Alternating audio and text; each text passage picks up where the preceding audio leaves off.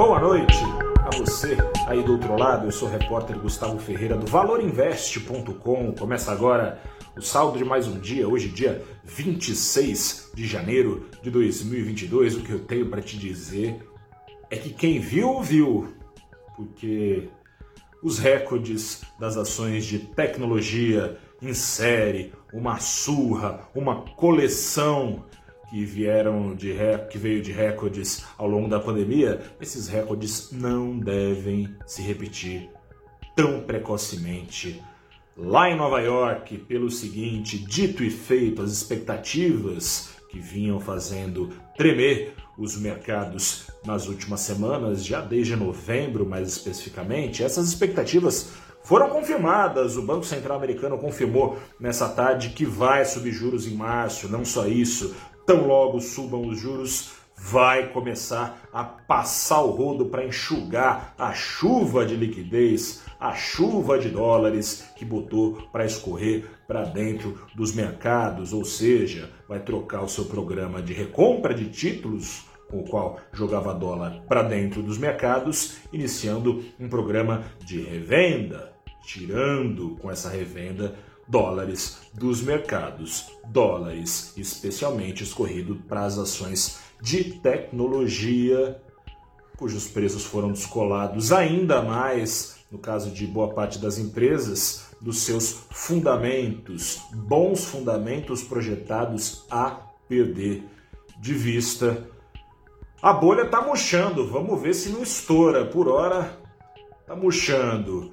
Mas as bolsas que ficaram para trás têm sido beneficiadas por esse murchar enquanto o rodo não passa, essa dinheirama toda que tinha ido parar nesses negócios mais seguros, bolsa americana muito mais segura, por exemplo, que a brasileira, esses dólares estão escorrendo para bolsas inseguras como a do Brasil, que veio, que veio ficando para trás nesse tempo.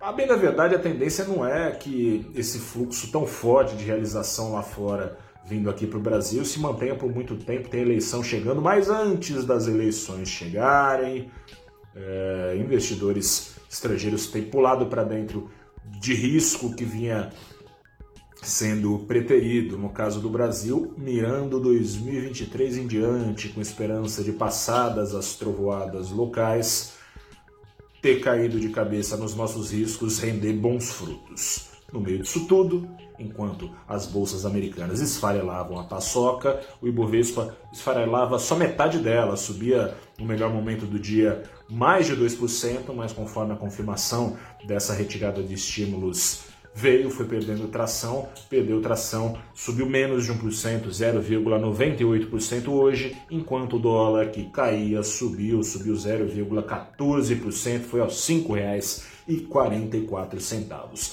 Dada a importância do evento nos Estados Unidos, passou um pouco batida a má notícia dada pela inflação. Batida não tanto, né? Na curva de juros já tinha a pressão de alta desde cedo, que se intensificou com, no curto prazo, sobretudo, que se intensificou um recado dado pelo Banco Central Americano. A má notícia é a seguinte: o IPCA 15, diferentemente do IPCA, que mede a inflação no mês cheio, o IPCA 15 mede a inflação do dia 15 de um mês para o dia 15 do outro. E o dia 15 eh, do dia 15 de dezembro ao dia 15 de janeiro, IPCA 15 de janeiro, a inflação medida por ele subiu 0,58%, mais que os 0,45% que eram projetados pelo mercado. Fora essa quebra negativa das expectativas, preocupa o, a composição dessa inflação. Dos nove setores pesquisados IBGE, pelo IBGE, oito contribuíram para a inflação subir. A inflação está bastante espalhada, deve, portanto, demorar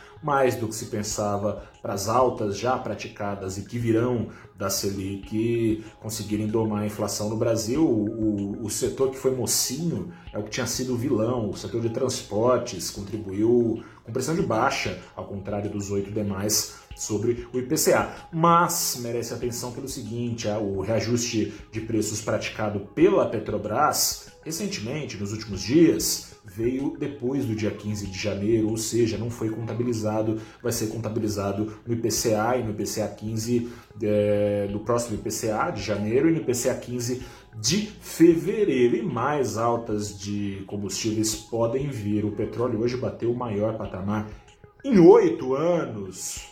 Tem fôlego para mais, é o que dizem. Sendo assim, caso a Petrobras siga as leis de mercado, se verá obrigada, conforme o dólar também fosse fortalecendo no esteio da retirada de estímulos nos Estados Unidos, será obrigada a subir os preços dos combustíveis, o que acaba pressionando a inflação. A partir dessa, desses próximos dias e ao longo da próxima semana deve ganhar destaque esse dado tem reunião de juros no Brasil na próxima quarta-feira. Se alguém duvidava que o juro ia subir 1,5 ponto aos 10,75% ao ano, já não duvida mais.